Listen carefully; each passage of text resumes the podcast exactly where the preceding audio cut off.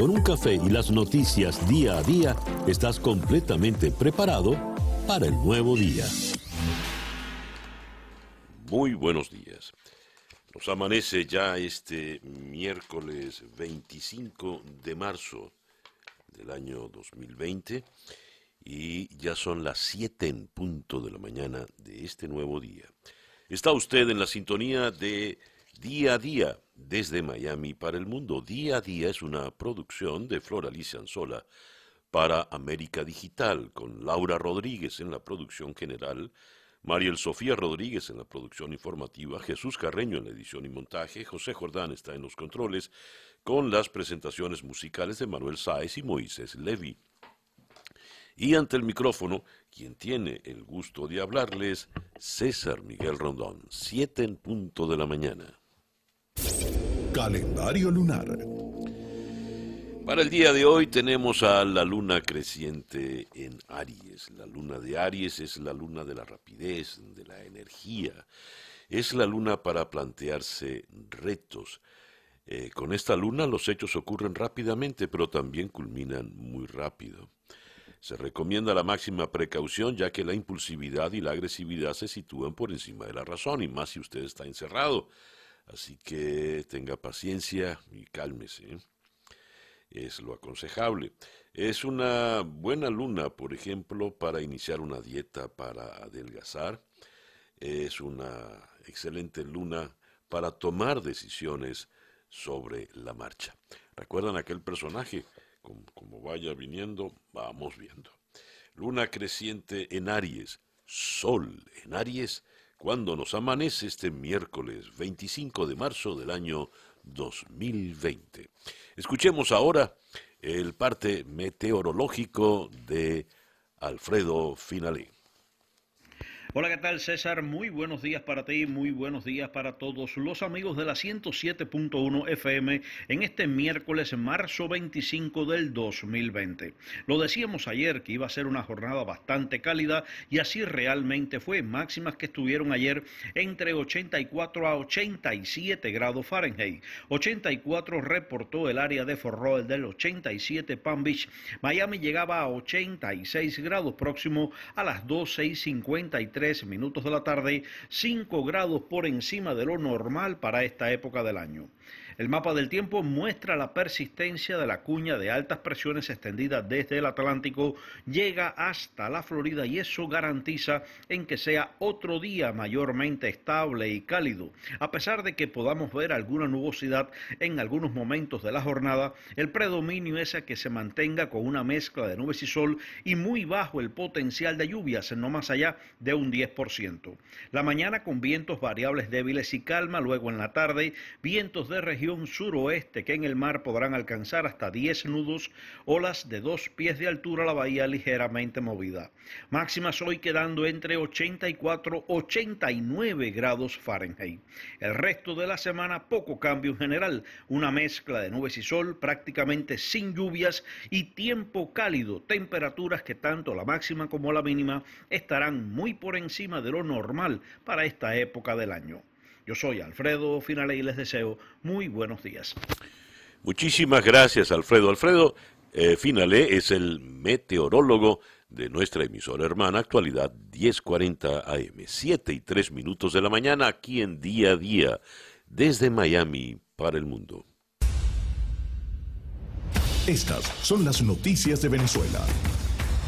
El diario 2001 en Caracas, en su gran titular de primera página, cae el bono Quédate en casa. El Aizami dijo que el beneficio es depositado desde ayer a dos millones de trabajadores independientes y dos millones de empleados privados. Pequeñas y medianas empresas deben ingresar su nómina a institución.patria.org.ve para que el Estado pague los sueldos. Y eh, Comercio advierte sobre el aumento de la economía informal, considera que las medidas gubernamentales desprotegen a los trabajadores. Según León Noticiero, esta es la reseña que hacen de las palabras de El Aizami. En comparecencia de prensa, el vicepresidente del área económica del gobierno de Maduro, Tarek El Aizami, aseguró que Venezuela tiene inventario suficiente para enfrentarse a la crisis que provoca el coronavirus. Además, explicó al detalle las medidas de Maduro. Defensa del empleo e impedimento de despidos de trabajadores, que como nos decía ayer Tamara Herrera, esto no tiene ninguna novedad, está en vigencia desde hace años. Plan pago de nómina, se activa un plan de pago de nómina a pequeñas y medianas empresas a través del sistema Patria por un lapso de seis meses. Este beneficio solo se realizará, por solicitud de las empresas que deben ingresar a la página web del sistema patriainstitucionpatria.org.ve y cargar la lista de sus trabajadores. El sistema de bonos están entregando el bono Quédate en casa a 6 millones de trabajadores. Precisó además que 2 millones de estos beneficiados corresponden a trabajadores independientes y 4 millones a trabajadores de empresas privadas. Además, se suspende el pago de arrendamiento. Eh, en alimentos, la distribución de cajas CLAP está garantizada hasta agosto suspensión de pagos del crédito bancario para que la banca siga cuesta abajo, eh, y cartera única productiva orientada a la inversión financiera del sector estratégico. Eh, farmacias, alimentos, productos de higiene personal e higiene doméstico y exoneración de impuestos o tributos orientados a la importación de materia prima e insumos para la industria de vital importancia y generar bienes y servicios para el bienestar de los venezolanos, según cita textual eh, de, lo que declaró ayer Tarek El Aizami. Si hay inventario suficiente y está todo tan bollante y tienen tanto, ¿para qué era que se pedían los 5 mil millones aquellos al Fondo Monetario Internacional? En fin. Eh, tenemos una noticia dura en el campo petrolero. Esto según un despacho de la agencia Reuters, con la firma de la periodista Mariana Párraga, la venezolana Mariana Párraga desde Ciudad de México. Una guerra de precios entre las potencias petroleras está dejando a muchos productores en América Latina con problemas para cubrir sus costos de extracción, lo que aumenta las posibilidades de recortes del bombeo y demoras en la inversión en los próximos meses. El crudo West Texas se desplomó 29% la semana pasada, su mayor caída desde la Guerra del Golfo en el año 91. Estas, en las últimas dos semanas, el índice de referencia de Estados Unidos ha perdido alrededor de la mitad de su valor, mientras que el Brent del Mar del Norte se ha hundido alrededor del 40%. Los petróleos pesados de América Latina, en su mayoría indexados a esos contratos y al crudo maya de México, acumularon una caída del 42% en el mismo periodo. El eh, Merey de Venezuela ha caído a tan solo 8 dólares por barril. Y según había advertido el propio eh, Nicolás Maduro, eh, el costo del barril está por debajo del costo de producción, que según el diputado Ángel Alvarado, el economista Ángel Alvarado, es de 11 dólares por barril. Maduro nos había hablado de unos remedios caseros de un eh, científico chavista Sirio Quintero, quien se presenta como doctor y nanotecnólogo. Y este doctor recomendaba una serie de de remedios caseros para el coronavirus. Pues lo cierto es que la Asociación de Investigadores del Instituto Venezolano de Investigaciones Científicas, es decir, los investigadores del IBIC, han alertado sobre el uso de remedios naturistas y la divulgación de estudios sobre el coronavirus presentados por Maduro en televisión.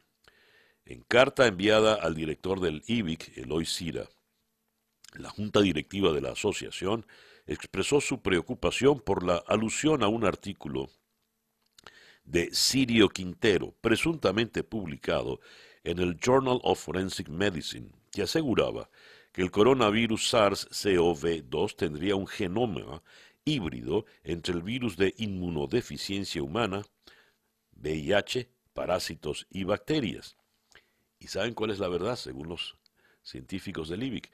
Pues este artículo no aparece reportado en dicha revista, cuya circulación en este momento es solo hasta el 2019. O miente Sirio Quintero, o miente Maduro, o mienten los dos. Dicen los expertos que por ningún lado aparece tal artículo. Eh, los integrantes de ASO y NIBIC además destacan que la secuencia del genoma fue hecha pública por los propios investigadores chinos el 7 de enero de este año. Explican que actualmente están disponibles más de 50 eh, secuencias del virus. En el domingo, Maduro se refirió a la medicina naturista de Sirio Quintero y habló de un remedio ancestral, un antibiótico natural, elaborado con malojillo, miel, pimienta negra y otras hierbas para curar la enfermedad. ¿Qué dicen los científicos del IBIC? Queremos recordar las recomendaciones hasta el día de hoy de la Organización Mundial de la Salud. Aunque algunos remedios occidentales tradicionales o caseros pueden proporcionar confort o aliviar eh, los síntomas del COVID-19, no hay pruebas de que los medicamentos actuales puedan prevenir o curar la enfermedad. El resto, disculpen la expresión, como decimos venezolanamente, es paja. Así que miente abiertamente Maduro, miente abiertamente el supuesto doctor Sirio eh, Quintero. En otras informaciones, leo en efecto Cocuyo, una ONG abre censo de venezolanos en el exterior por la pandemia. Esto es tomado de la Deutsche Welle, la voz de Alemania. Según la Agencia de Naciones Unidas para los Refugiados, ACNUR, cerca de 5 millones de venezolanos están fuera del país y la mayoría se encuentran desamparados sanitaria y económicamente ante la propagación del coronavirus, según la ONG en cuestión. En esta crisis global de salud, la diáspora venezolana sufre el temor a enfermarse sin contar con el estatus eh, migratorio necesario para acceder a la oferta institucional en materia de salud. El reloj indica que en este momento ya son las 7 y 16 minutos de la mañana. Noticias de Latinoamérica. Argentina reporta dos nuevas muertes por coronavirus y refuerza los controles. Eh, según el gran titular del Clarín, en Buenos Aires cuarentena. En Argentina confirman 86 nuevos contagios ya suman 387. Esto ocurre en el quinto día de cuarentena total y es la cifra más alta desde que llegó el COVID-19 a territorio argentino. En Chile, el Congreso aprueba aplazar el plebiscito constitucional para el 25 de octubre. La Cámara de Diputados de Chile aprobó aplazar al próximo 25 de octubre el plebiscito sobre una nueva constitución que iba a celebrarse este 26 de abril, proyecto que ya contaba con la sanción del Senado y que ahora quedó listo para su promulgación por el Ejecutivo. Todo esto, por supuesto, a raíz de la epidemia del COVID-19. En Brasil buscan contener la emergencia en las favelas. En Río de Janeiro y San Pablo se conformaron gabinetes de crisis ante la escasez de alimentos y agua potable en los barrios carenciados. En el conjunto de favelas do Alemão, en la violenta zona norte de Río de Janeiro, viven unas 180 mil personas. Allí se conformó, como en varios otros de los asentamientos cariocas, un informal gabinete de crisis que busca donaciones para atender la emergencia por el coronavirus y alertar a los pobladores sobre las amenazas de la pandemia, que ya mató a 46 personas en Brasil y enfermó a otras 2.201. Panamá entra en cuarentena total con 8 muertos y 443 contagios. El presidente Laurentino Cortizo anunció la implantación de una cuarentena total en todo el país a causa de la propagación del coronavirus. El toque de queda regirá a partir de las 5 de la mañana del día de hoy miércoles, con las excepciones que ya tenía la misma medida cuando se limitaba a 12 horas entre las 5 de la tarde y las 5 de la mañana. Los colombianos van a la calle antes de la cuarentena para comprar y pedir ayuda. Miles de personas salieron ayer a las calles de ciudades colombianas, pese a que en muchas de ellas está prohibido, para abastecerse o pedir ayuda al gobierno en vísperas del inicio de la cuarentena de 19 días, con la que se busca frenar la expansión del COVID-19. En el caso de Bogotá, donde rige desde el pasado viernes un aislamiento ordenado por la alcaldía que termina hoy, desde temprano hubo aglomeraciones en estaciones del sistema de autobuses Transmilenio, especialmente en el vecino municipio de Soacha, donde muchos alegaron que se dirigían a sus trabajos. Y México reporta 405 casos de coronavirus, total de fallecidos sube a 5. Eh, las autoridades mexicanas reportaron al día de ayer 38 nuevos casos, elevando la cifra total de infectados a 405. Eh, a propósito de México, leo en el diario El Economista, por fin, eh, fase 2. El gobierno dispone de 400 mil millones de pesos para atender la emergencia. Se entrará ahora sí en la fase 2, ahora sí eh, López Obrador saldrá con su tonito así tan coloquial como de restarle importancia a las cosas, a decir, ahora sí quédense en casa, porque la última vez que le vimos en un video, estaba sentado en un restaurante y, e invitaba a la gente a que saliera a comer a las calles, que eso era bueno para la economía. En, eh, revisando otras páginas latinoamericanas, el comercio en Lima, los Juegos Olímpicos de Tokio se celebrarán en el 2001. Ya fue confirmado por el Comité Olímpico Internacional. Lo seguirán llamando Juegos Olímpicos 2020, pero se realizarán en el 2021. El reloj indica las 7 y 20 minutos de la mañana. Día a día. A ver, nuestra agenda en el día de hoy. Vamos a conversar con el economista Dani Bajar en Washington. Él es de Senior Fellow del Instituto Brookings. A propósito de los deseos de Donald Trump de reabrir la economía, abrir el país para el domingo de Pascua, el próximo 12 de abril. Eh, esto es polémico y tenemos que evaluar en qué consiste esa reapertura de la economía vamos a analizar con el economista Bajar, pues los riesgos que esto implica y cuál es la verdadera pretensión, la verdadera angustia del presidente Trump. De Washington vamos a ir a Miami para conversar con el periodista Mario Pentón del Nuevo Herald a propósito de la situación en Cuba. Cuba aísla a 32 mil turistas por coronavirus. El gobierno anunció que mantendrá a los extranjeros confinados en sus hoteles hasta que regresen a sus países y que los cubanos no podrán salir de la isla sin autorización. En Cuba reportan ocho casos nuevos de COVID-19 para un total de 48. De 48. De Miami vamos a ir a Madrid para eh, conversar con la periodista del HuffPost, eh, Marina Velasco, y esto porque Cataluña supera ya a Madrid como la comunidad con más nuevos casos de coronavirus diagnosticados. Más de 500 muertos hubo eh, en un solo día y ya hay 40.000 contagiados en España.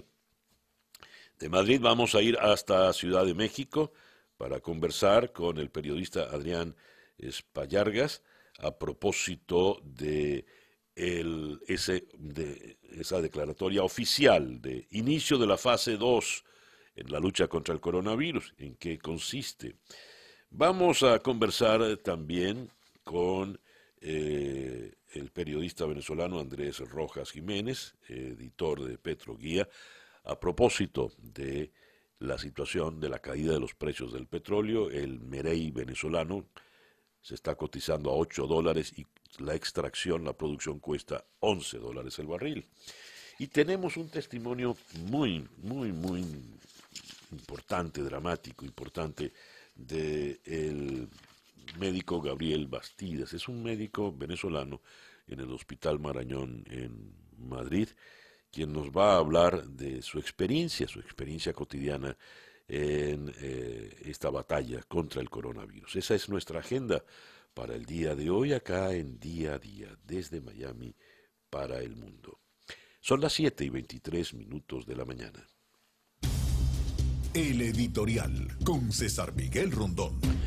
En el portal Al Navío leo este trabajo. El coronavirus amenaza a Latinoamérica, pero al presidente de México no le quita el sueño.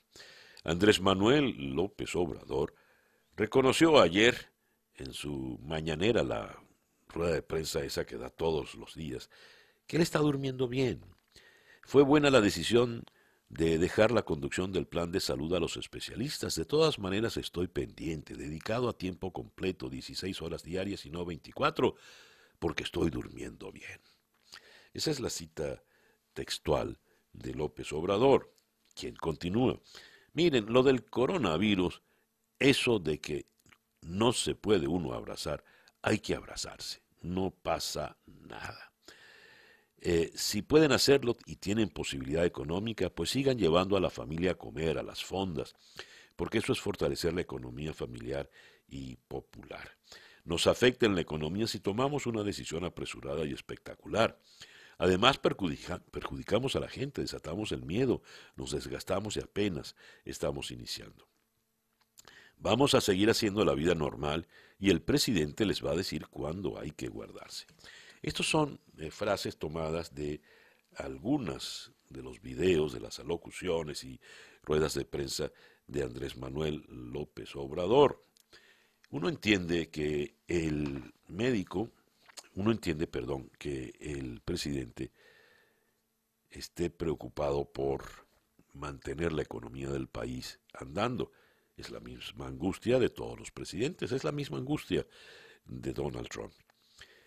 Alguien había revelado, sobre todo en un interesante artículo, Moisés Naim había destacado, que esta crisis del coronavirus pone en evidencia el verdadero talante de los gobernantes y cuando para ellos es el bien de la colectividad lo que está de por medio. Pues bien, un presidente, un líder, está en la obligación de enfrentar y llevar el bienestar a sus gobernados pero no puede actuar como si fuera el pater familis, ese el abuelito cariñoso que pretende ser López Obrador. Vayan, salgan, yo les diré cuando haya que quedarse en la casa. Eh, según leo, eh, López Obrador, nada de que el coronavirus, eso se quita con tequila y mezcal. Escuchemos ahora el coronavirus update con nuestro compañero de actualidad 1040, Juan Camilo Gómez. Juan Camilo. Buenos días, César Miguel. Hoy, miércoles 25 de marzo, amanecemos con más de 425 mil casos de coronavirus confirmados en todo el mundo, que han causado casi 19 mil muertes. En Estados Unidos se reportan casi 55 mil casos y 784 muertes. En Florida hay 1.467 casos confirmados y 20 fallecidos. Gracias, Juan Camilo. Según el, eh, el, mapa de la Escuela de Medicina de la Universidad John Hopkins, que es el más completo que tenemos hasta ahora, eh, es el 428.405 los casos confirmados para esta hora. 19.100 eh, a ver, no tengo la 19.100, más de, más de casi 19.125 los casos de eh, los fallecidos ya. Estamos cerca de los 20.000. Y en Estados Unidos 55.225. Esa pues la situación del coronavirus a esta hora de la mañana, a las 7 y 33 de la mañana, de este miércoles 25 de, de marzo, 7 y 33. Las noticias de hoy en Estados Unidos. El presidente Trump levantó una polvareda al publicar un tuit donde decía, no podemos permitir que la cura sea peor que el problema. Al final del periodo de 15 días tomaremos la decisión para eh, saber qué vía vamos a tomar, qué camino vamos a tomar. El presidente Trump quiere abrir la economía. Entiende que hay un riesgo terrible con el país cerrado, que la caída de la economía va a traer un proceso recesivo de envergadura, que además eh, va a traer unos niveles de desempleo altísimos. Y eh, en un foro reciente, el presidente, un foro virtual en la cadena Fox, trató de aclarar su, su angustia. Lo que dije es que no quiero que la solución sea peor que el problema. Puedes destruir un país de esta manera, cerrándolo. Eso dijo Trump. Justo cuando Estados Unidos atravesaba el mejor momento económico de su historia, el brote del coronavirus llegó y entonces un pequeño grupo de gente entra en la oficina oval y dice, tenemos que cerrar el país. Pues no, tenemos que abrir este país, puedes distanciarte socialmente y aún ir a trabajar, Puede que haya que trabajar un poco más, que te tengas que lavar las manos cinco veces más de lo habitual. No tienes por qué estrecharle la mano a la gente, lo cual puede ser una buena consecuencia de todo esto. Eh, mucha gente está de acuerdo, la gente está llena de vigor y energía, no quiere estar encerrada en casa. Me encantaría que el país estuviera abierto y motivado para la Pascua. Mucha gente va a morir si permitimos que esto siga así. Queremos empezar cuanto antes porque, porque así nuestra recuperación será rápido. Si demoramos vamos a perder a más gente que con esta situación tal y como la conocemos. El dilema no es sencillo. O van a morir por el coronavirus o van a morir por la crisis económica. Así es como lo plantea el presidente Trump, palabra más, palabra menos. Lo cierto es que luego de estas aclaratorias, tenemos que, según un despacho de la Voz de América, la decisión de reabrir la economía será tomada bajo la guía de los máximos funcionarios de salud. Porque una cosa es lo que dice el presidente Trump, una cosa son sus deseos, y otra muy distinta lo que dicen los médicos, los especialistas. Tanto la doctora Deborah Burks, jefa del equipo contra el coronavirus de la Casa Blanca, como el director del Instituto de Alergias y Enfermedades, el doctor Fuishi, dicen que la fecha de reapertura de la economía debe ser flexible y de acuerdo a la situación. Eh, cada decisión que tomamos se basa únicamente en la seguridad de la salud y el bienestar de nuestros ciudadanos, dijo, corrigiendo todo lo anterior o recogiendo las aguas, si es posible, el presidente Trump, en una rueda de prensa en la tarde del día de ayer, flanqueado pues precisamente por la doctora Burks y el doctor Fauci, el director del Instituto Nacional de Alergias y Enfermedades Infecciosas. Esa pues la situación. Mientras, eh, dice la Organización Mundial de la Salud que Estados Unidos podría ser el próximo epicentro del brote del coronavirus. Eh, Margaret Harris, portavoz de la Organización Mundial de la Salud, dijo en rueda de prensa en Ginebra que la valoración de la organización se basa en la aceleración de los nuevos casos en Estados Unidos. Estamos viendo una muy grande aceleración en casos en Estados Unidos, así que tiene el potencial. No podemos decir que ese será el caso aún, pero tiene ese potencial, el potencial de convertirse en el nuevo epicentro del coronavirus los Estados Unidos. Eh, la portavoz dice que el 85% de los nuevos casos alrededor del mundo en las últimas 24 horas fueron confirmados en Estados Unidos y en Europa. 40% de esos nuevos casos fueron en Estados Unidos. Una tercera parte de la población norteamericana está bajo órdenes de cuarentena obligatoria emitidas por gobernadores estatales el más reciente fue el gobernador de Hawái, diciéndole a la gente no salir de sus casas a menos que sea para asuntos esenciales, mientras que el gobernador del estado de Washington reforzó una orden previa para cerrar negocios no esenciales. Y fíjense ustedes lo que son las contradicciones dentro de la administración Trump.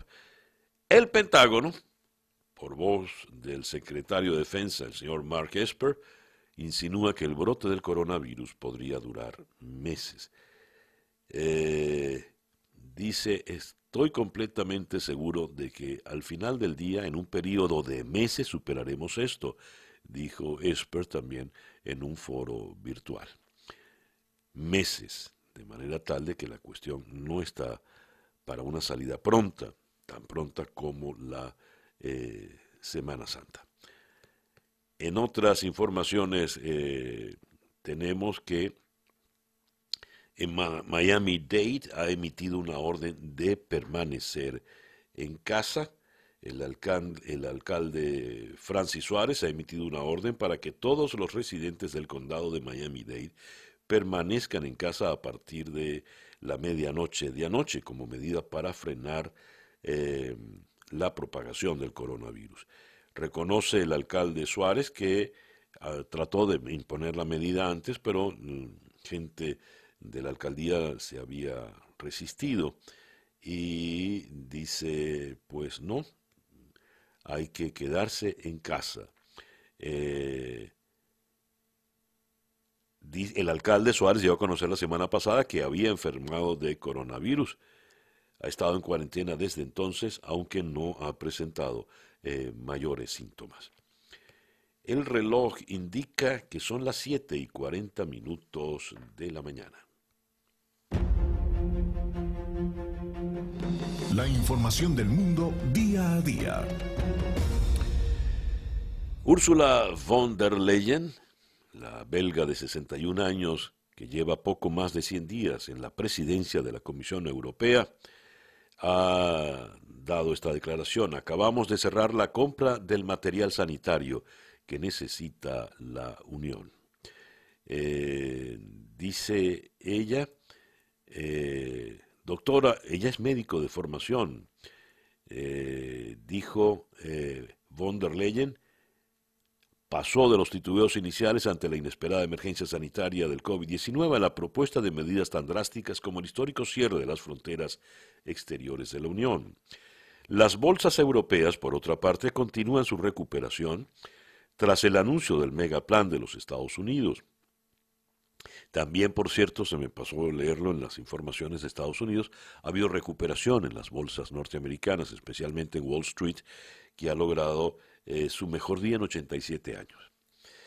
A ver, dice acá, eh, las principales bolsas europeas abrieron hoy en alza, impulsadas por el anuncio de Estados Unidos de un plan de ayuda económico de 2 billones de dólares frente a la crisis del COVID-19. España ha solicitado 1.500.000 de mascarillas quirúrgicas, 150.000 trajes de protección y hasta 450.000 respiradores. Hasta ahora la OTAN, la Alianza Atlántica, solo había recibido una petición de este tipo desde Ucrania que sin embargo no es un país miembro. Eh, el Ministerio de Sanidad en España confía en que esta semana se vean ya los frutos del aislamiento. Cataluña es, por segundo día consecutivo, la región con más casos nuevos por delante de Madrid. Se cumplen 11 días de confinamiento desde que el gobierno decretó el estado de alarma para intentar frenar la expansión del coronavirus. Entramos en una fase decisiva en la que se podrá comprobar si estas medidas basadas en la restricción al máximo del contacto social para evitar en la mayor medida posible los contagios son efectivas o no. Llevamos diez días desde que se pusieron en marcha medidas duras y la visibilidad de su impacto se verá en los próximos días. No sé si mañana, eh, hoy o el viernes, dijo el director del Centro de Coordinación de Emergencias y Alertas Sanitarias, Fernando Simón, quien volvió a dar cuenta del avance del COVID-19 en España.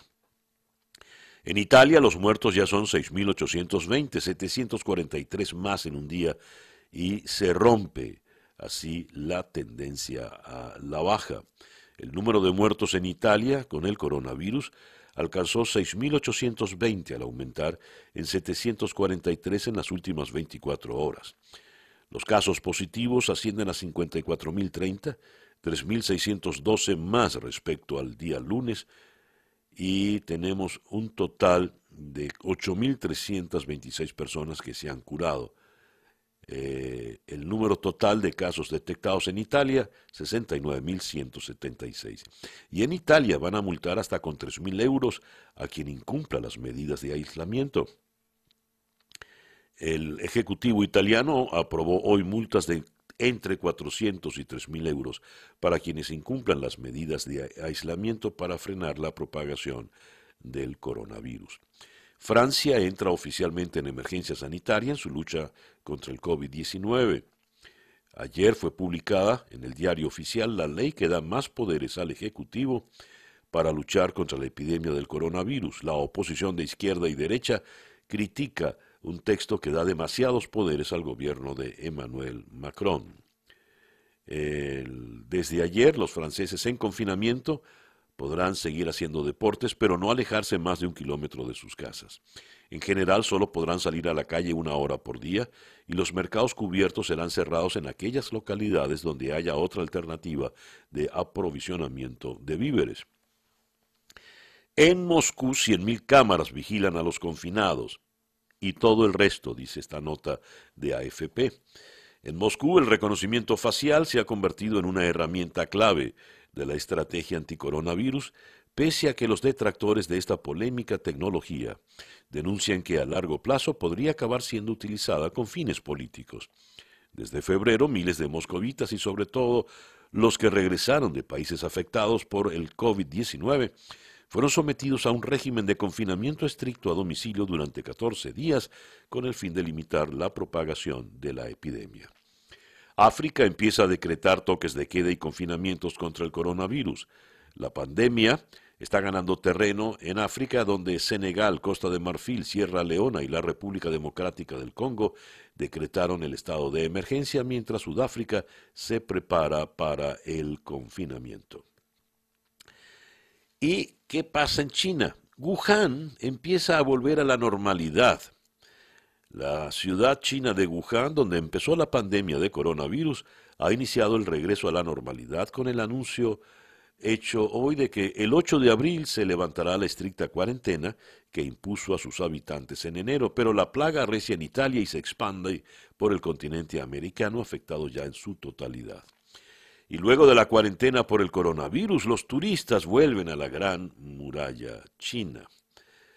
Eh, China registra en definitiva menos, menos de 4.500 contagiados por coronavirus activos. Esa pues eh, la situación.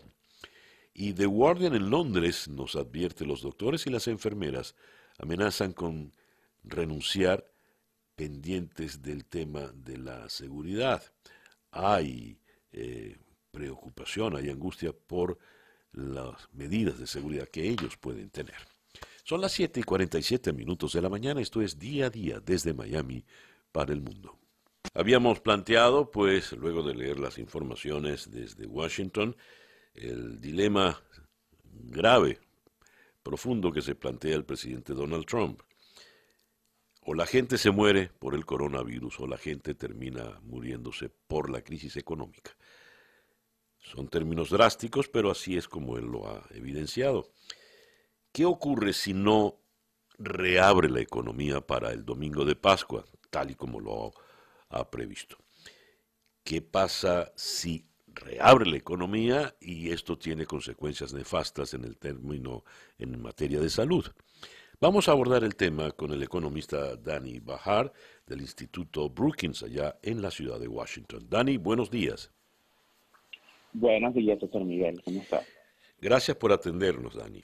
A ver, ¿qué solución tiene este dilema en el cual eh, que ha planteado, se ha planteado a sí mismo el presidente Trump al frente de su administración?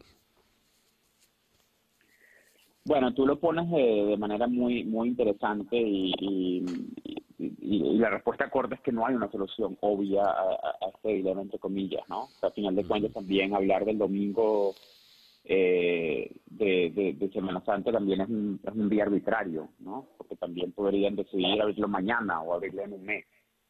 Eh, es un dilema que, están, que está pasando en todas las economías del mundo eh, pero, sin embargo, en la mayoría de los países, eh, sobre todo los países avanzados, la decisión ha sido muy clara. La decisión ha sido vamos a seguir combatiendo la pandemia.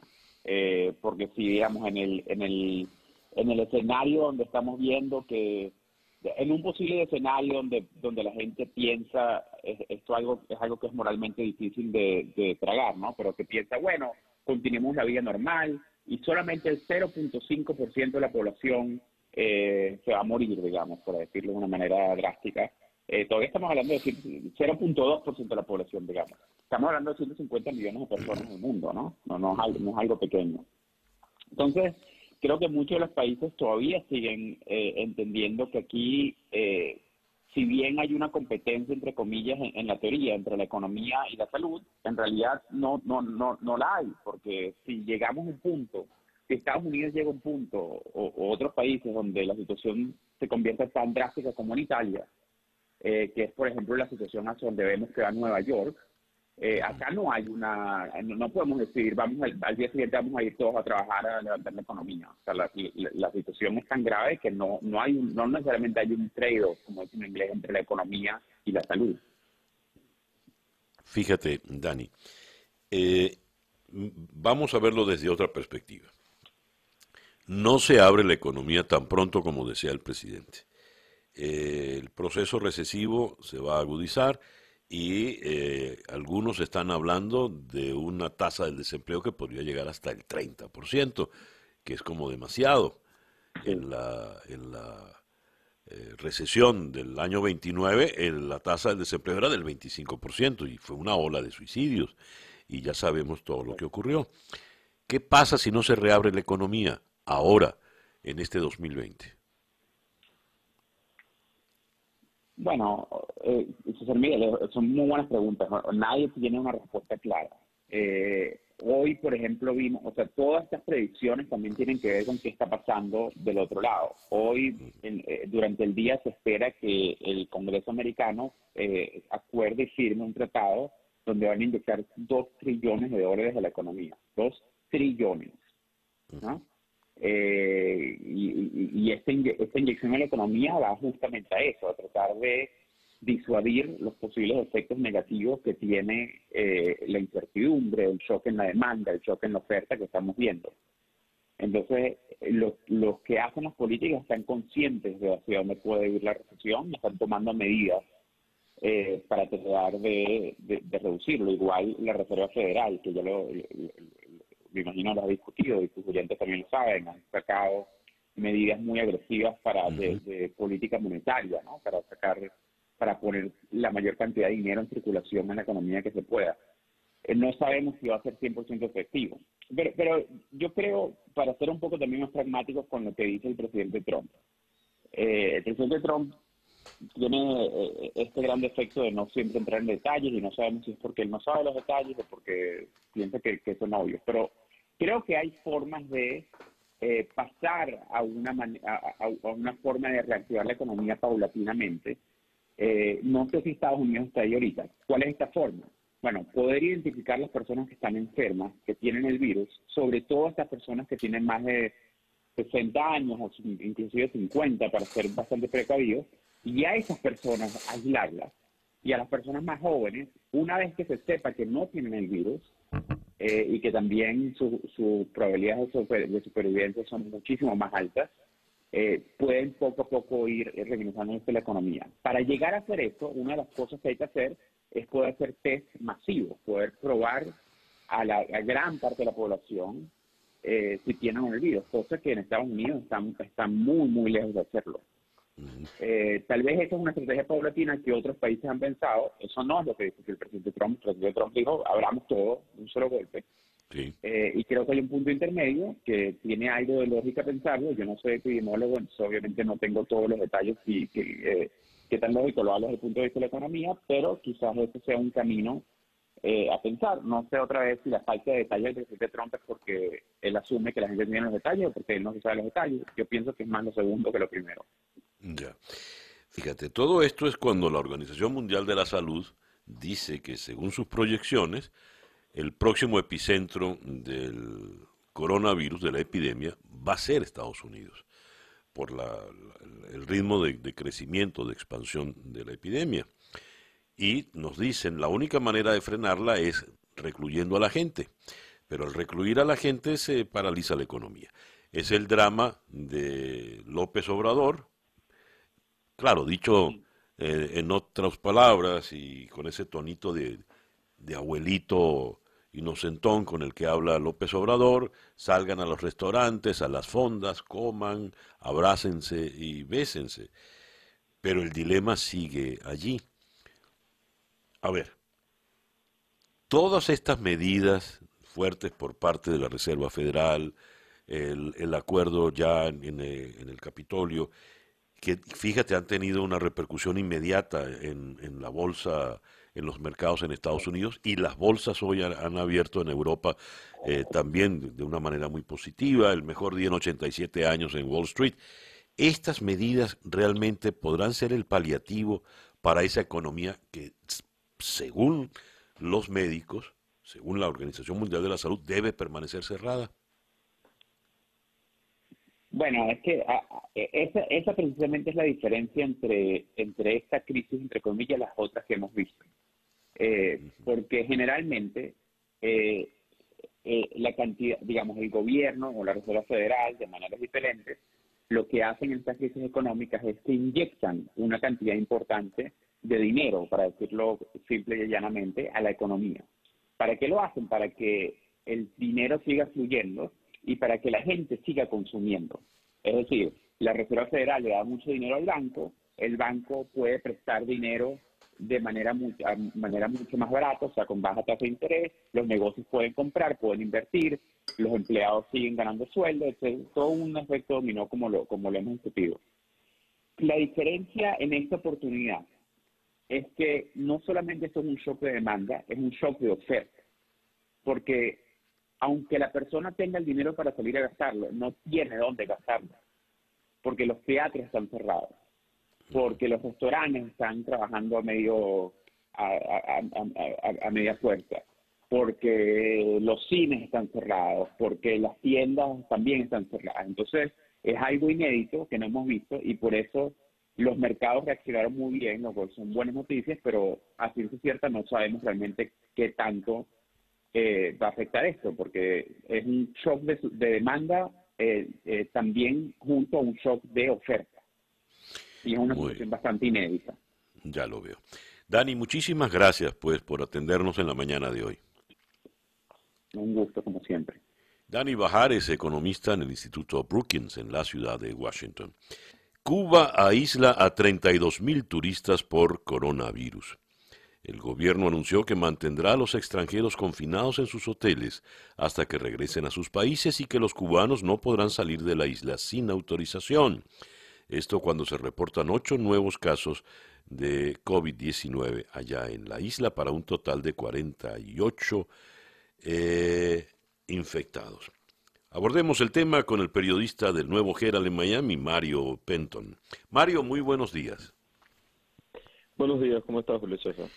Muchísimas gracias por atendernos, Mario. Mario, ¿cuál es la situación en Cuba en este momento?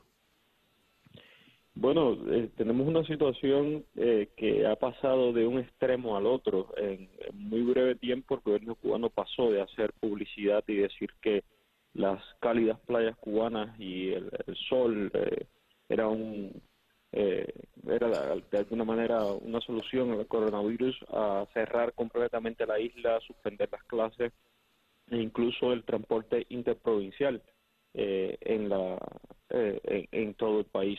Eh, es una situación completamente delicada. Eh, y bueno, en, este momento, pues como bien decías, hay 48 enfermos, de ellos hay dos en estado crítico y uno en estado grave. A ver, y cuando hablan de este cierre total, ¿qué va a pasar con estos turistas? ¿Cuándo podrán salir de allí?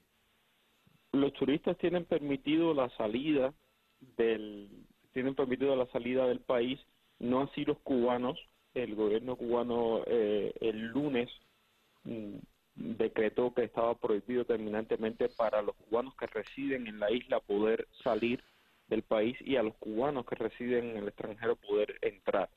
Los cubanos que viven en Cuba y que estén varados en otros países pueden llegar, igual que eh, si algún extranjero desea, eh, que de, los últimos que, que quedaron allí, pues van a estar aislados eh, van a estar en una institución eh, estatal aislados eh, los extranjeros hasta que hasta que puedan salir del, del país y en el caso de los cubanos pues hasta que se demuestre que no están enfermos y puedan regresar eh, a sus a sus familias a sus casas bien no hay cifras de fallecimientos todavía en la isla sí hay un uno ha muerto un italiano hace aproximadamente una semana eh, murió un italiano que se complicó justamente con, con el COVID. Era un turista que estaba pues, eh, de visita en la isla y llegó enfermo de Italia.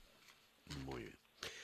Mario, muchísimas gracias pues por atendernos en la mañana de hoy.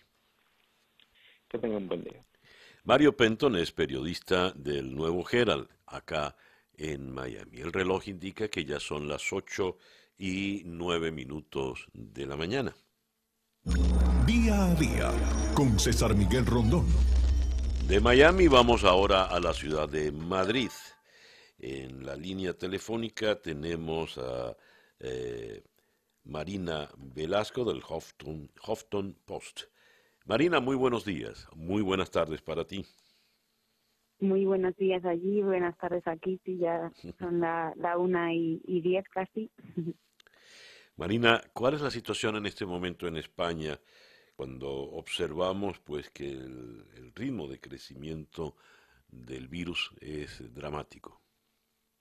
Pues exactamente la palabra que voy a utilizar es dramática porque mm, eh, ya se nos avisó que esta semana iba a ser dura, que, que el pico de contagios todavía no, no lo habíamos alcanzado, entonces cada día pues se van sumando los muertos de forma exponencial pero justo hoy, hace nada, cosa de media hora, el último reporte dice que bueno que tenemos más de 3.400 fallecidos por coronavirus, lo que supone ya más muertos que, que en China, donde donde surgió la epidemia.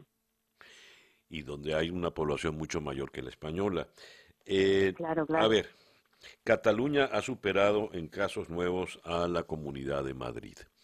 Eh, ¿Por qué se da esta, esta situación? ¿A qué, a qué lo, atribuyen las autoridades? Pues e, es complicado decirlo, porque mm, hasta ahora es verdad que Madrid, bueno, Madrid sigue siendo la comunidad más afectada, sin duda. Está, hay más de, a ver, no quiero equivocarme con los datos, pero eh, más de la mitad de los contagios y, y un tercio de los fallecidos, si no me equivoco, del total de toda España pero es verdad que mm, parece que se está controlando un poco más y en otras comunidades donde no estaban, donde no había tantos contagios, se sigue disparando. Entonces es, complicado, la verdad. En, en, en, comparación con Italia, que es el caso que en el que nos hemos ido fijando desde España, eh, la diferencia es que mm, el 80% de los casos están concentrados en las regiones del norte en cambio, en España parece que la epidemia se está diseminando con más facilidad por, por todo el país. Dios. A ver, eh, el ritmo de crecimiento es tan alto, Marina, que, por ejemplo, la primera página de la edición del País hoy dice, España contabiliza 40.000 contagiados y 2.700 muertos.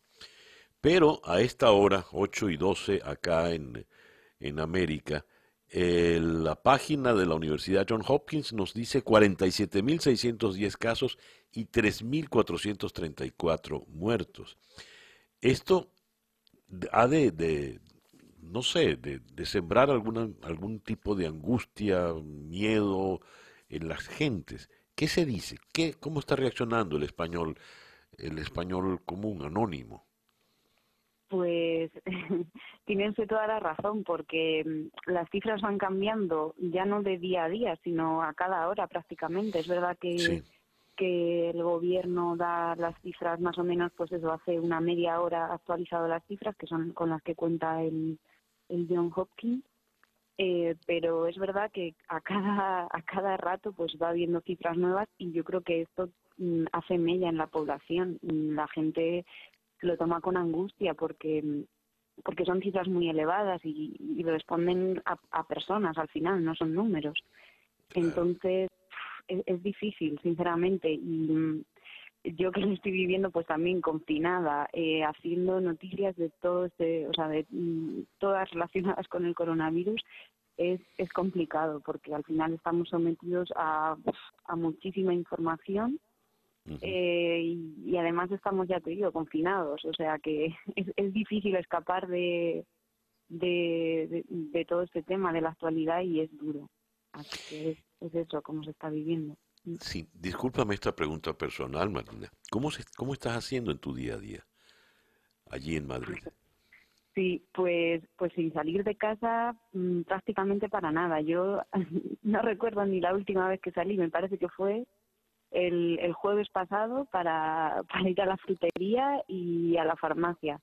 Pero el resto, eh, nada, todo trabajando desde casa, eh, por suerte, pues mm, eso, yo tengo un trabajo siendo periodista que puedo estar con mi ordenador, me conecto y, no necesito mucho más, pero hay gente que, mm, que desgraciadamente sigue teniendo que ir a trabajar, sobre todo si trabajan pues eso en supermercados o, o, o bueno, o los profesionales sanitarios, sin ir más lejos. Entonces, claro, ahí es, es más difícil contagiarse y y no se puede hacer mucho más porque otro de los grandes problemas precisamente en, aquí en España en esta epidemia es la falta de material de, para protegerse. Faltan mascarillas, faltan batas, los, los sanitarios lo están pasando realmente mal. A propósito de los sanitarios, el gran titular hoy en el mundo, el virus diezma a los sanitarios por el retraso en la protección. Eh, Sanidad admite que España es el país con más médicos afectados. ¿Qué dicen los sanitarios? Pues efectivamente es un grave problema y llevamos varios días escuchando que, que somos de los países más afectados por este, por este problema. Si no me equivoco, ya el, de la cifra total de, de contagios, casi el 14% son eh, profesionales sanitarios, lo cual es grave en, en primer lugar porque no están protegidos ellos, quiere decir, y luego porque también es más fácil que diseminen el virus en, centros sanitarios. Sí. Em, de hecho, la, la OMS ya alertó de esto, de, de, lo grave que es que los mm, profesionales no estén protegidos. Yo sé que pues que sí que lo están pasando mal, que ya ya ha habido quejas, ya están, o sea, demandan material todo el tiempo, pero eh, también por otro lado el gobierno supuestamente está haciendo todo lo posible por hacer llegar este material, también la Unión Europea, pero al parecer es difícil, no sé, creo que están llegando con cuentagotas. Ya.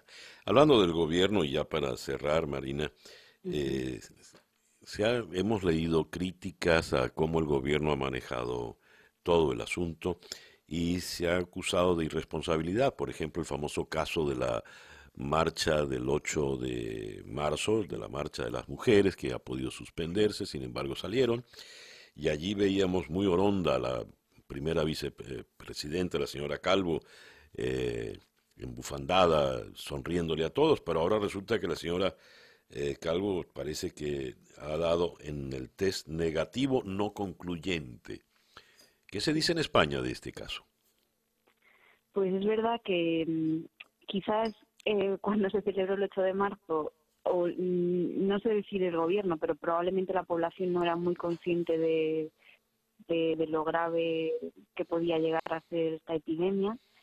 Y sí que ha habido críticas, yo no me atrevo a, a calificar si fue irresponsabilidad o no, porque es verdad que, que hubo, hubo otros muchos grandes actos que se celebraron, no solo ese fin de semana, sino incluso más allá, porque me parece que los partidos de fútbol y demás hubo alguno grande, alguno importante, un par de días después de esta marcha. Es, es complicado para mí hacer una valoración sobre esto.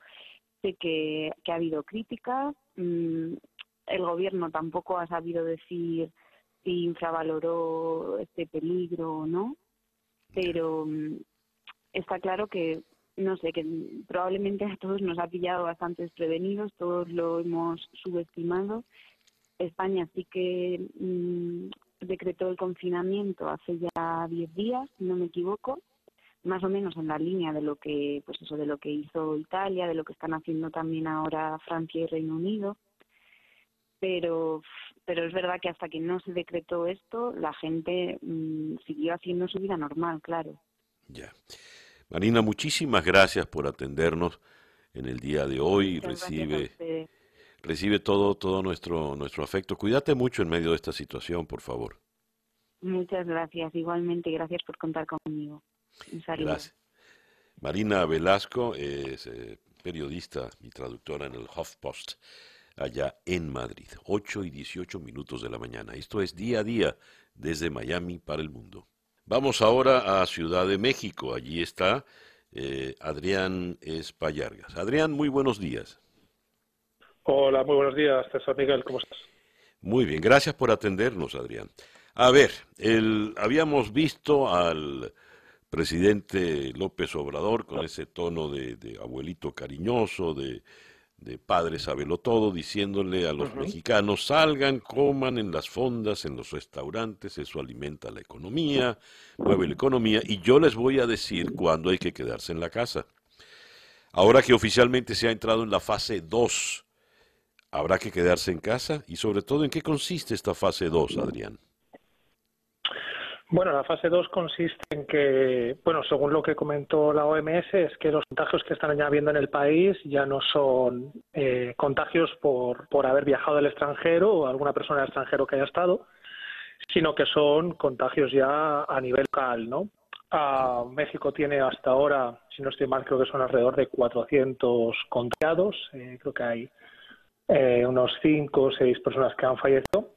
Y bueno, pues lo que hemos visto con el coronavirus en otros países es que a partir de que se alcanza esta fase 2, el número de contagiados aumenta exponencialmente. Entonces, bueno, López Obrador con ese tono abuelito, como bien decías, el poco a poco, ha ido metiendo la idea de que en algún momento eh, habrá que, ya empieza el gobierno un poco a, decir que habrá que eh, establecer algunas medidas.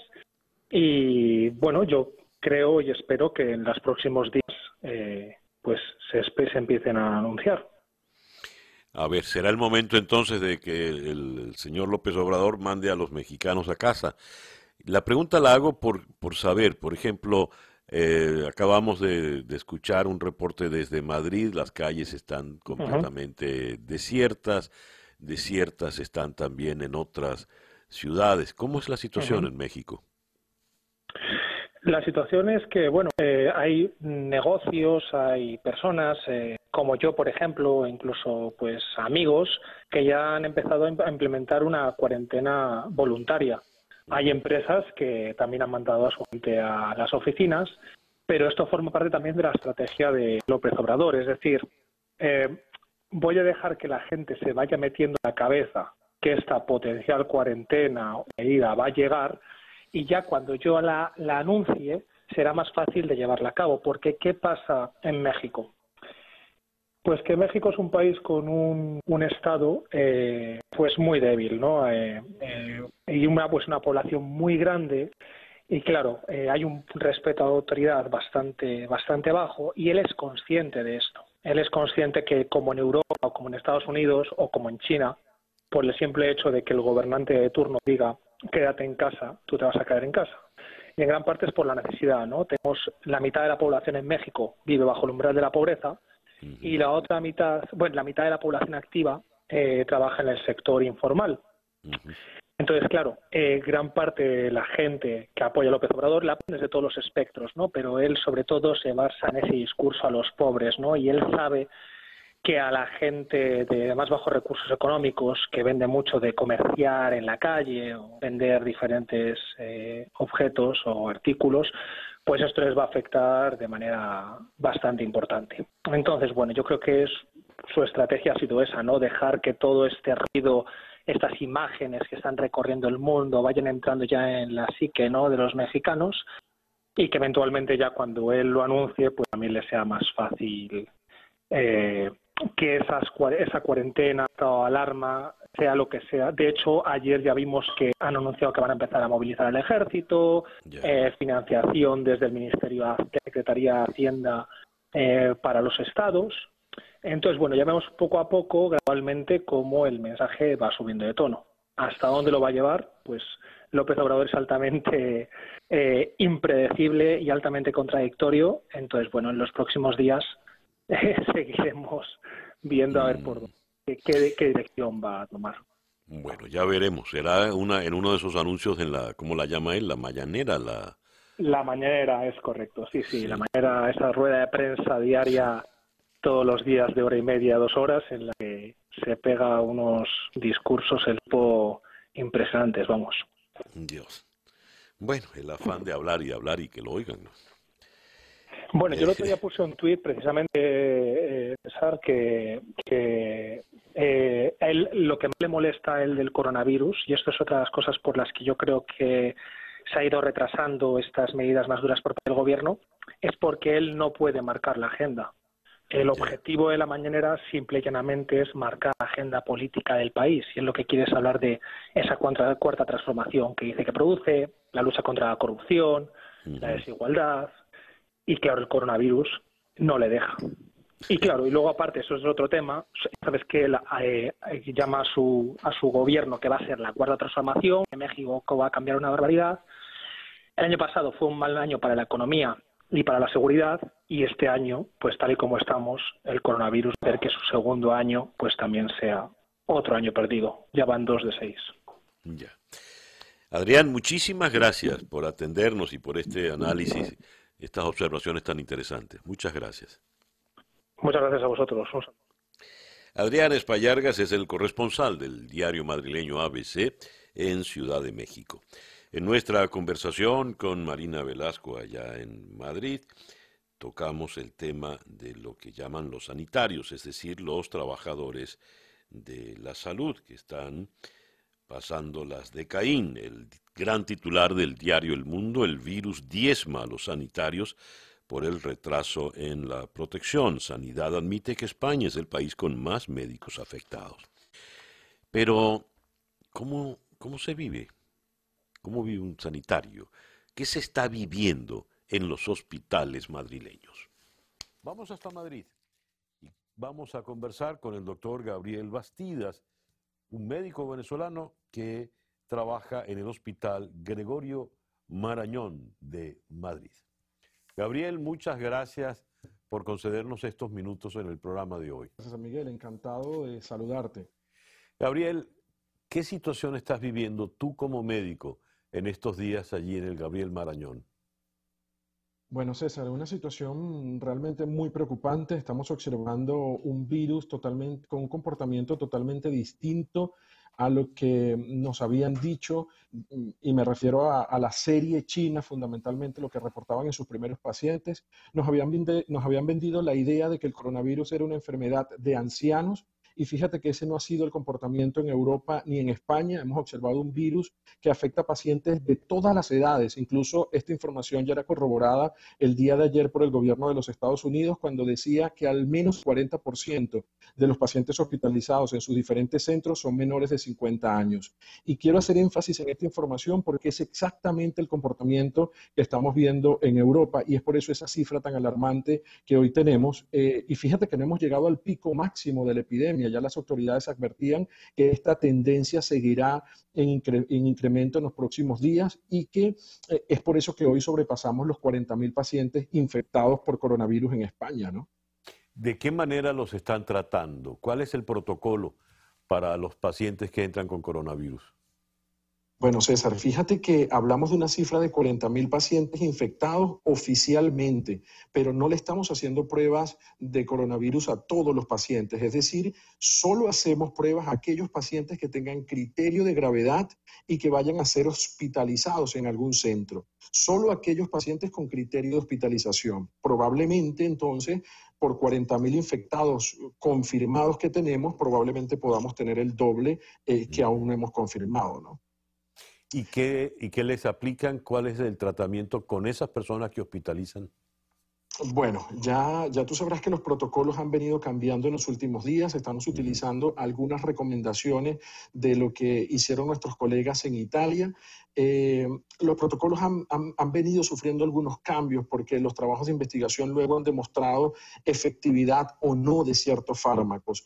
Eh, la verdad es que nosotros hospitalizamos a pacientes que tengan criterio de gravedad, bien sea clínicamente o radiológicamente, porque ¿qué hemos observado con el virus particularmente? Hemos observado pacientes que son pausintomáticos, quiere decir que no tienen una clínica realmente muy florida, y cuando haces radiografía de tórax tienen una gran afectación pulmonar, es decir, observas una gran neumonía bien uni o bilateral. Lo que más estamos observando, por cierto, es neumonías bilaterales.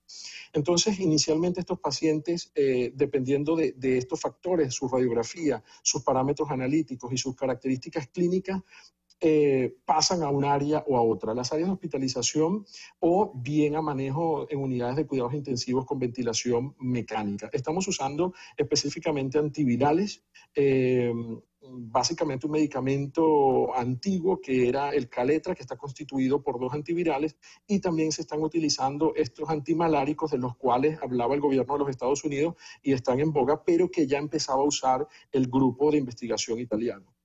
¿Cuáles son esos antimaláricos? La, hidroxicloroquina, eh, que era el medicamento que, hablaba el presidente Trump como, como, como, una gran esperanza para el manejo del coronavirus.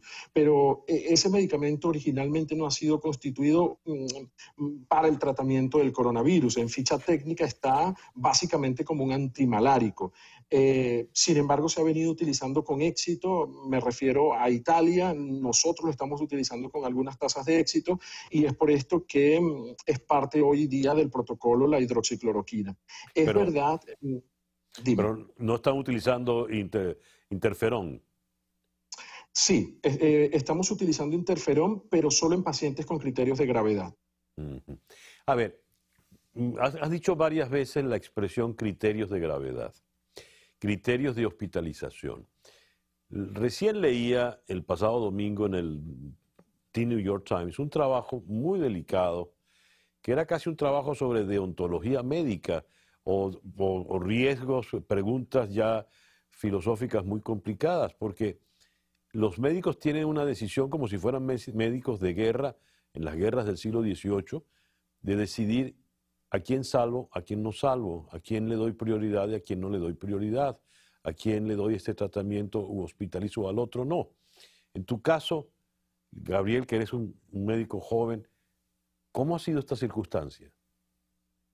César, la verdad es que es una situación muy difícil. Eh, ciertamente, eh, dentro del entrenamiento médico, o me refiero al entrenamiento teórico académico, eh, te enseñan a, tomar decisiones en situaciones de epidemia, ¿no? Y, y, es a través de una cosa que se llama el triaje. Tú debes de tener la capacidad de identificar cuál es el paciente que tenga más probabilidades de mejorar o de sobrevivir en situaciones de epidemia. Y, y me refiero a situaciones de epidemias donde el número de pacientes supere el número eh, básicamente de equipos, de equipamiento o de medicamentos con los cuales cuentas, ¿no?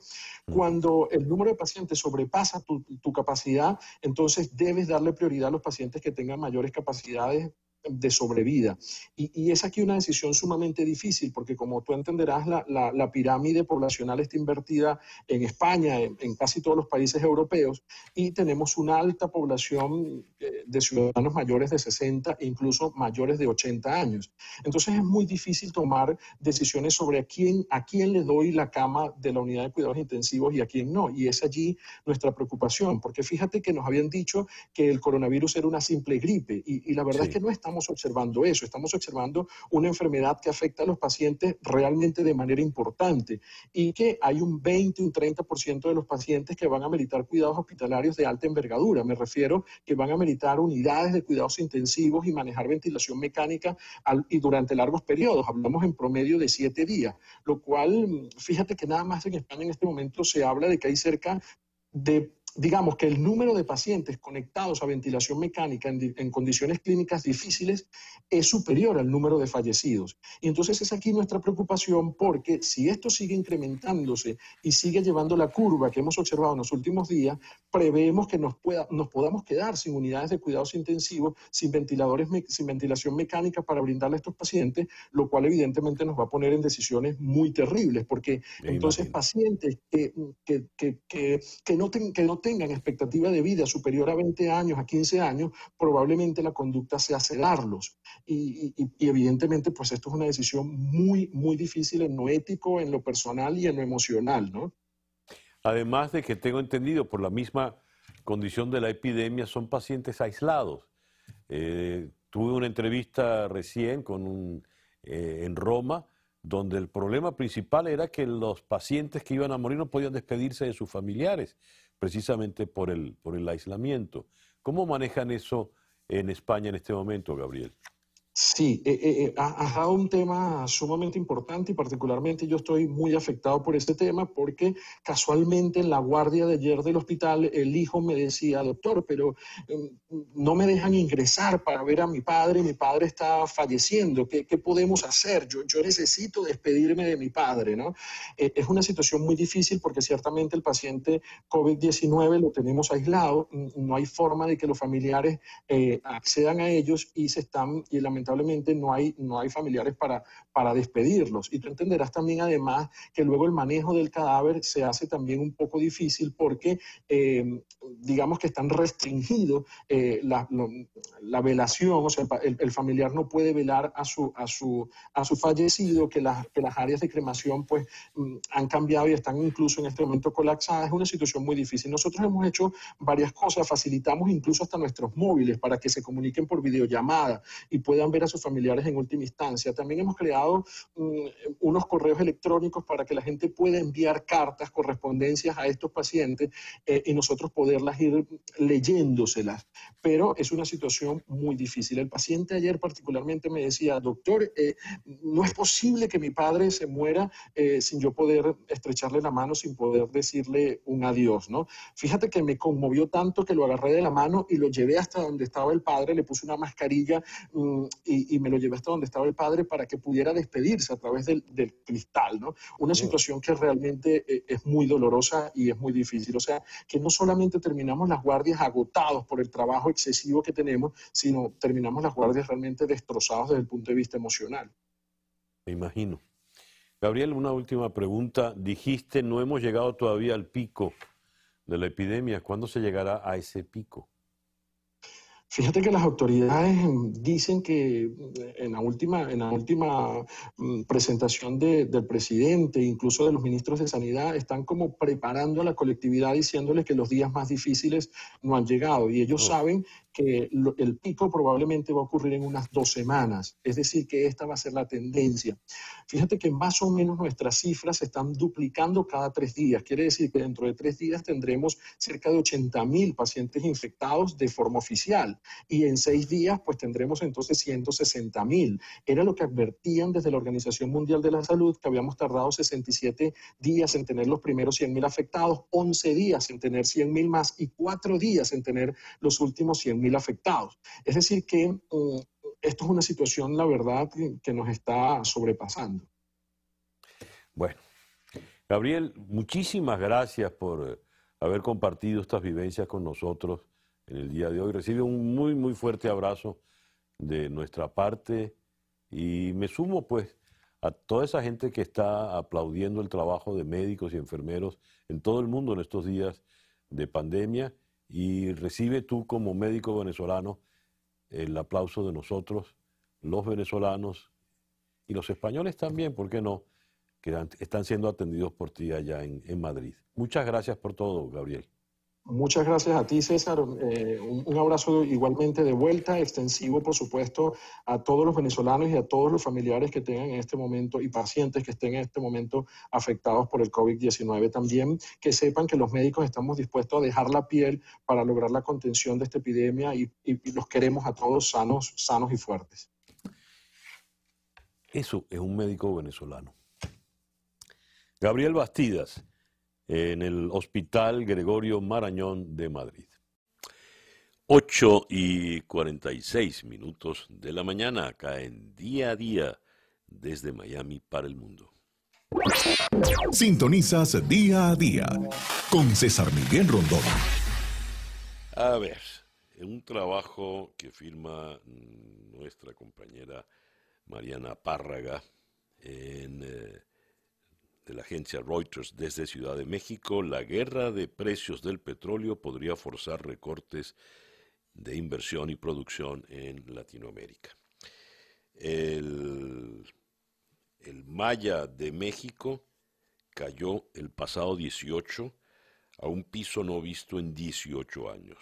Y el Merey de Venezuela, el referencial venezolano, el Merey, ha caído a tan solo 8 dólares por barril y resulta, según cuentas del diputado y economista Ángel Alvarado, que la producción del Merey es 11 dólares por barril, es decir, cuesta más producirlo que venderlo. Esto nos pone en qué tipo de disparadero. La pregunta se la hacemos a Andrés Rojas Jiménez, periodista especializado en la fuente petrolera, editor de Petroguía. Andrés, muy buenos días. Buenos días para ti, César Miguel, tu equipo de producción. A ver, ¿en qué situación estamos, Andrés? Mira, en una situación bastante crítica porque esto nos agarra con una producción que estaba por el suelo. Eh, PDVSA había hecho un esfuerzo por levantar ligeramente la producción, o digamos no levantarla, estabilizarla en cifras eh, entre 800 mil, un millón de barriles diarios y a través de la triangulación que hacía con dos filiales de Rosneft, medianamente se estaba poniendo a colocar parte de ese crudo que si uno revisa alguna de las cifras, este, está, eh, hubo momentos que se llegaron a exportaciones por el orden de los 400 mil barriles diarios no era lo ideal, era lo que le estaba aportando en buena medida caja a PDVSA, pero bueno, eso permitía cierto, cierto nivel de ingreso y con toda la flexibilización que había en materia cambiaria, la circulación del dólar, el boom de los bodegones, pues había como un aire de cierta estabilidad económica, pero este y habían se, se, había nombrado una comisión que creo que de eso hablamos la última vez que conversamos antes que estallara brutalmente lo del coronavirus este esta comisión que encabezaba el vicepresidente que encabeza el vicepresidente Tarek El Aizami tratando de orientar una mayor participación de privados en la medida que las sanciones de los Estados Unidos eh, entraran en, en, lo permitieran pero con estas nuevas sanciones a las dos empresas rusas eh, complica seriamente eh, la comercialización de ese crudo y eso viene a agravarse con la guerra de precios que mm, reseña Mariana en Reuters este, y a su sumarle las la, normas sanitarias que están imponiendo ahorita eh, en todos los sectores y el sector por supuesto de los hidrocarburos no escapa y el hecho de que todos los países están en este momento pues este, tomando posiciones estratégicas dentro del ámbito energético, que eso incluye, por supuesto, el petróleo. No olvidemos que el petróleo sigue siendo la principal fuente energética del mundo, porque no sabemos cuáles son eh, las realidades que cada país va a afrontar.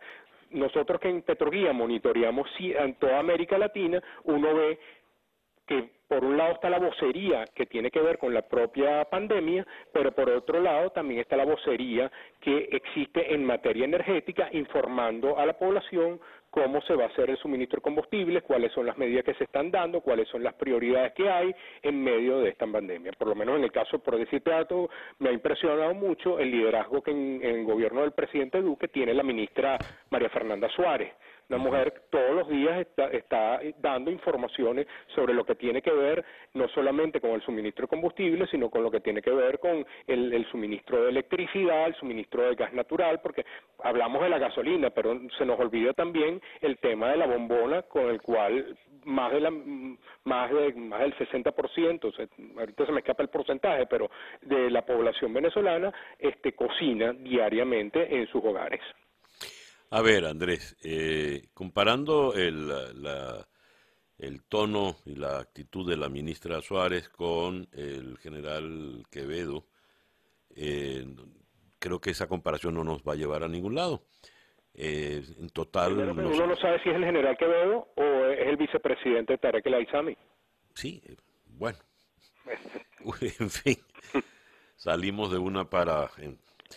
A ver, ¿hay gasolina? En las, en las bombas en este momento? No, no fíjate que eh, en la ciudad de Caracas, es decir, por razones de que soy periodista, digamos, en, unas oportunidades he tenido que salir este tanto al sitio de trabajo este, porque he tenido problemas a veces con la conexión en internet en, mi casa, y luego este, para monitorear el tema de las estaciones de servicio.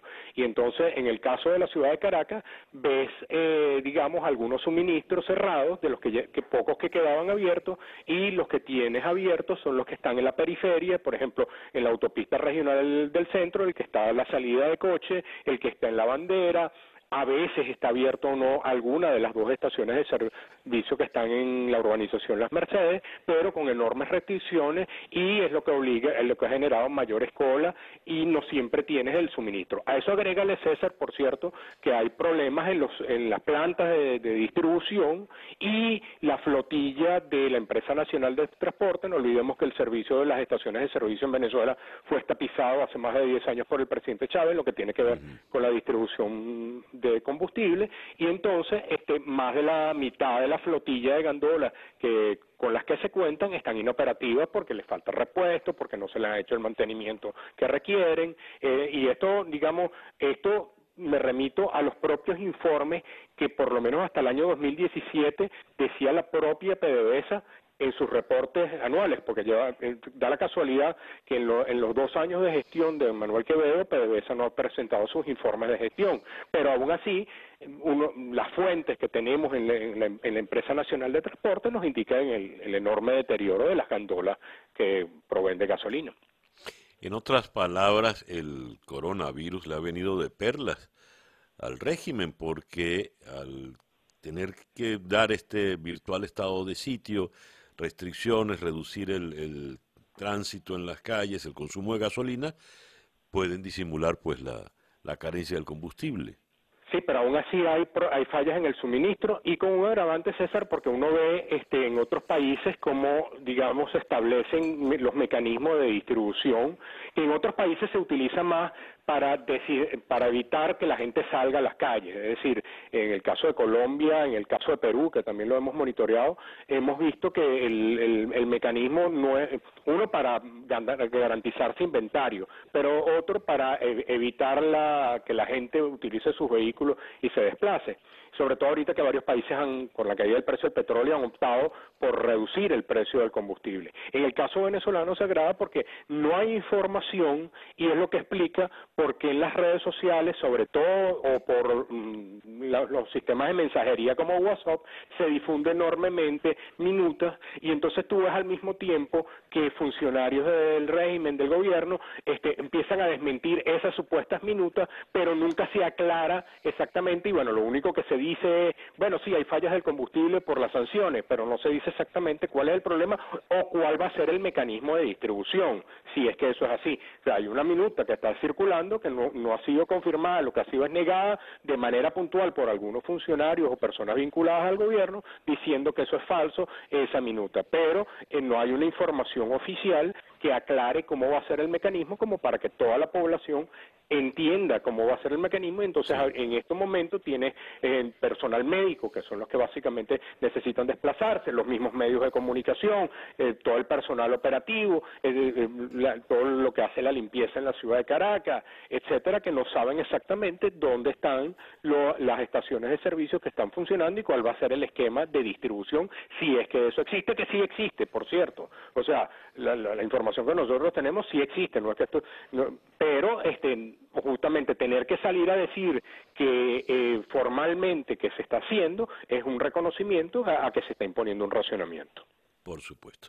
Andrés, muchas gracias por atendernos en la mañana de hoy. Gracias a ti, César, y a tus oyentes y tu equipo de producción.